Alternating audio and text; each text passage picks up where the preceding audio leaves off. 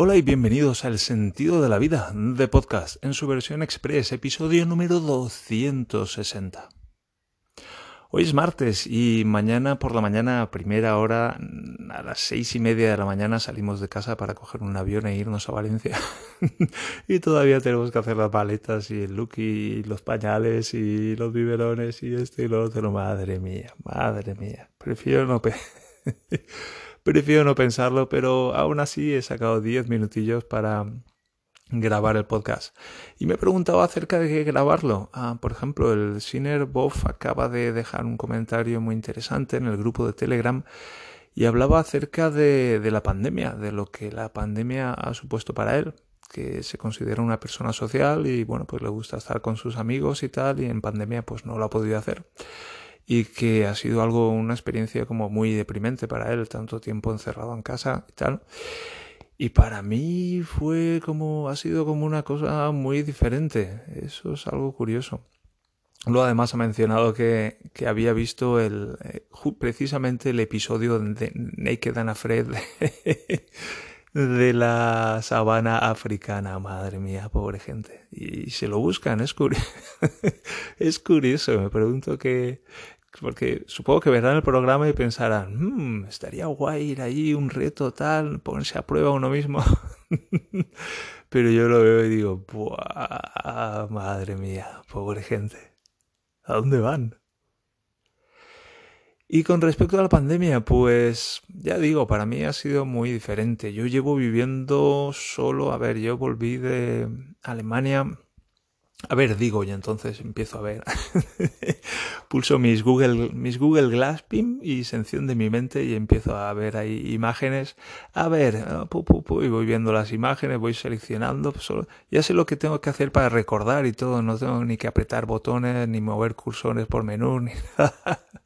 Funciona fenomenal esto de tener una mente y bien afinada. Wow, es una gozada. Así que voy a mirar mis recuerdos de por entonces, 2008, lo tengo todo organizado ahí por épocas, tiempo. 2008 volví de Alemania y me fui a casa de mis padres y allí recuerdo un día pues sentado en una silla en mi habitación mirando por la ventana y pensando qué pasaría qué pasaría si me suicidara qué pasaría y, y luego me fui a vivir solo habiendo decidido que iba a seguir con mi vida, me fui a vivir solo y estuve viviendo solo como pues entre los 33 y los 43 años, por ahí aproximadamente 10 años. Imagínate 10 años viviendo solo. Y una cosa es, yo que sé, pues ser más mayor y que se muera tu pareja y, y, quedarte solo y, bueno, pues ir un poco así con, con la vida, ¿sabes? Con todos. Pero tener 30 años, 30, 35, 40 y estar solo es como vivir muy, muy, muy a contrapelo. Como que todos tus amigos pues se casan y, tienen hijos y, y, tú no. O sea, en este caso yo no.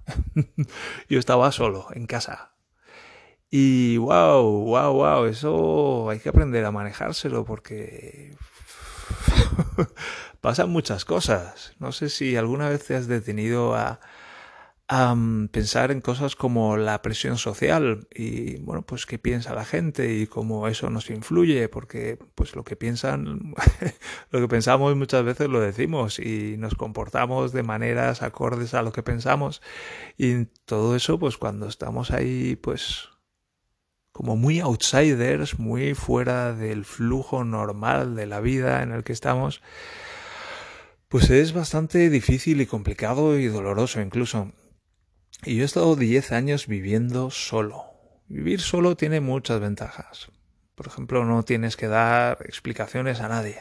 Yo hacía mis planes o mis planes básicamente eran quedarme en casa y, y ver documentales o supongo que lo que hace Miguel Bosé para, para tener esas ideas acerca de la pandemia y de las vacunas, ¿sabes? Eso de encerrarse y crearse una propia burbuja de realidad en la que pues hay una conspiración allá. Aquí hay algo que no se me está contando. Ja, ja, ja, ja. Claro, claro. Lo que no, lo que no se te está contando es que tu inconsciente te está ocultando una cantidad de dolor masiva que, claro, hay que montar una historia de la puta hostia para que, para, para ocultártelo. Y eso era lo que hacía yo. Y es muy interesante eso de cómo funcionan las conspiraciones y ese, esa paranoia conspirativa. Dolor, dolor. No, pero es que a mí no me duele. Pues daño, daño inconsciente, daño. y ya me río, pero wow, cuando estaba ahí no me hacía ni puta gracia. Pero es daño, es daño. El dolor es una señal que nos dice que hay algo que está mal, pero ese dolor se puede amortiguar de muchas maneras, se puede anestesiar de muchas maneras y lo que queda pues es el daño al que ese dolor estaba haciendo referencia. Y ese daño pues no se no se no se cura por sí solo, sobre todo si seguimos haciéndonos hay una cita de ¿cómo es este el ah, Hipócrates o el juramento hipocrático, que es del, bueno, pues como el fundador de la medicina, creo que era Hipócrates, y leí un día una cita de esa por Twitter o por Facebook que me encantó, que decía, si quieres curar a alguien, pregúntale si está dispuesto a renunciar a lo que le está enfermando. Es como, es como, mira, la naturaleza natural de los seres humanos es la salud. Y cuando nos hacemos un corte en el dedo, pues eso se sana solo. Mierda, me llama Daniel, un momento. Vale, ya estoy de vuelta. Tengo que meter cinco cosas en una bolsa para Lucky. Madre mía. ¿Cómo hago para acordarme? Lo que decía es que el estado natural de los seres humanos es la salud y que cuando nos cortamos en un dedo pues eh, sanamos automáticamente, lo podemos llamar, no tenemos que hacer nada. Y lo mismo sucede para muchas cosas. Lo que pasa es que muchas veces cuando nos hacemos daño, hacemos daño inadvertidamente y lo hacemos pues repetidamente de manera cíclica y no nos permitimos sanar. Eso, eso es lo que ocurre y si dejáramos de hacernos daño, sanaríamos automáticamente.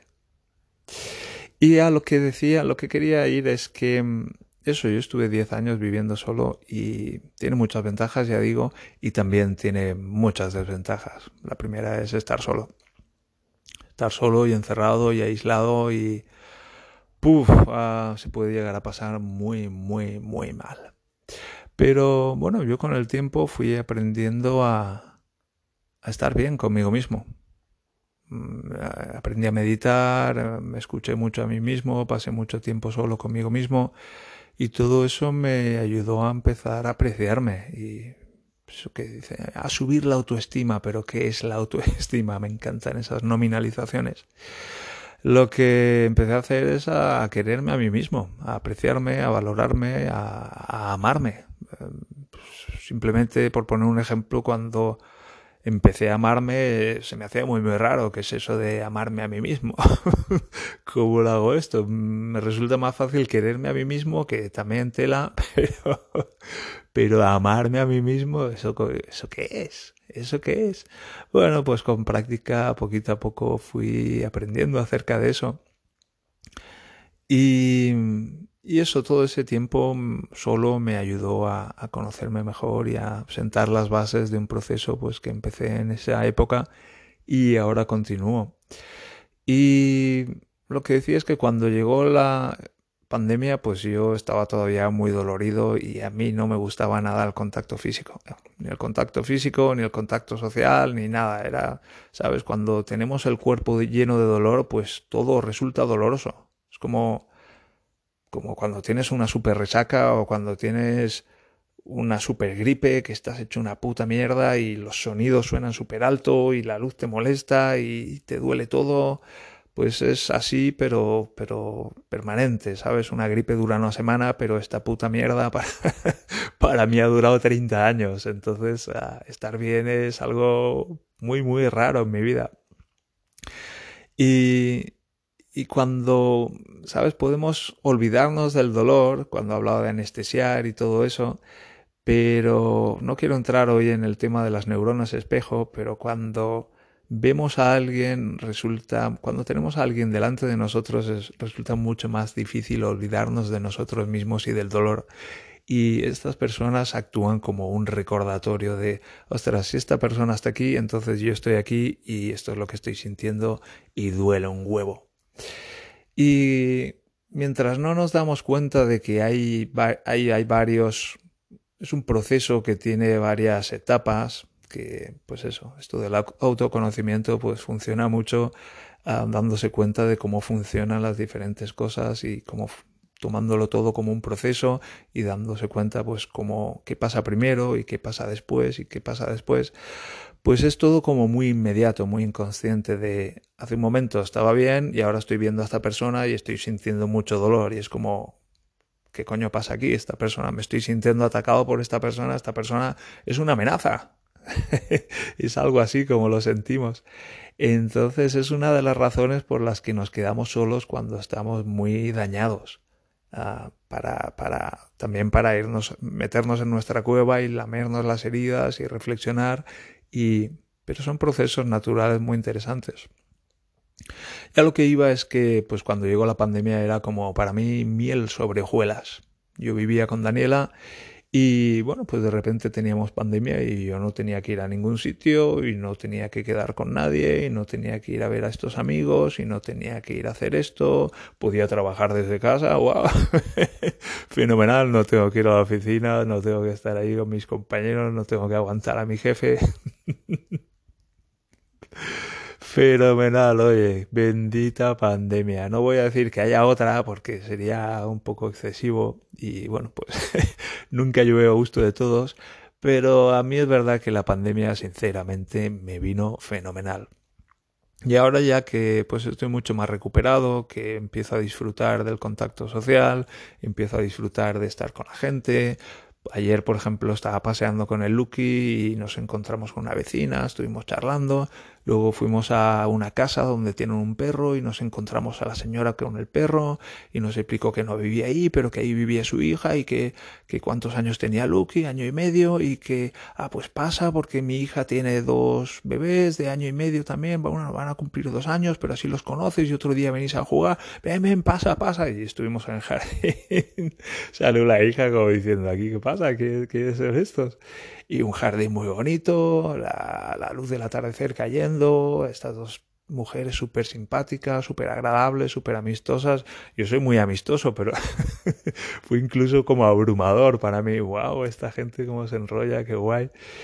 Y, y muy guay, muy guay. Em, la pandemia, pues ya digo, mm, fue como si de repente, después de muchos años yendo a contrapelo del mundo, de repente el mundo se, se, ajustara a mí en lugar de tener yo que ajustarme al mundo y ahora que se están levantando las restricciones y, y hay como pues eso, una fase de expansión ahora, pues estoy encantado de estar pudiendo salir de casa y, y disfrutando de la gente que para mí es algo relativamente novedoso y que estoy disfrutando mucho, me está sorprendiendo lo mucho que lo estoy disfrutando.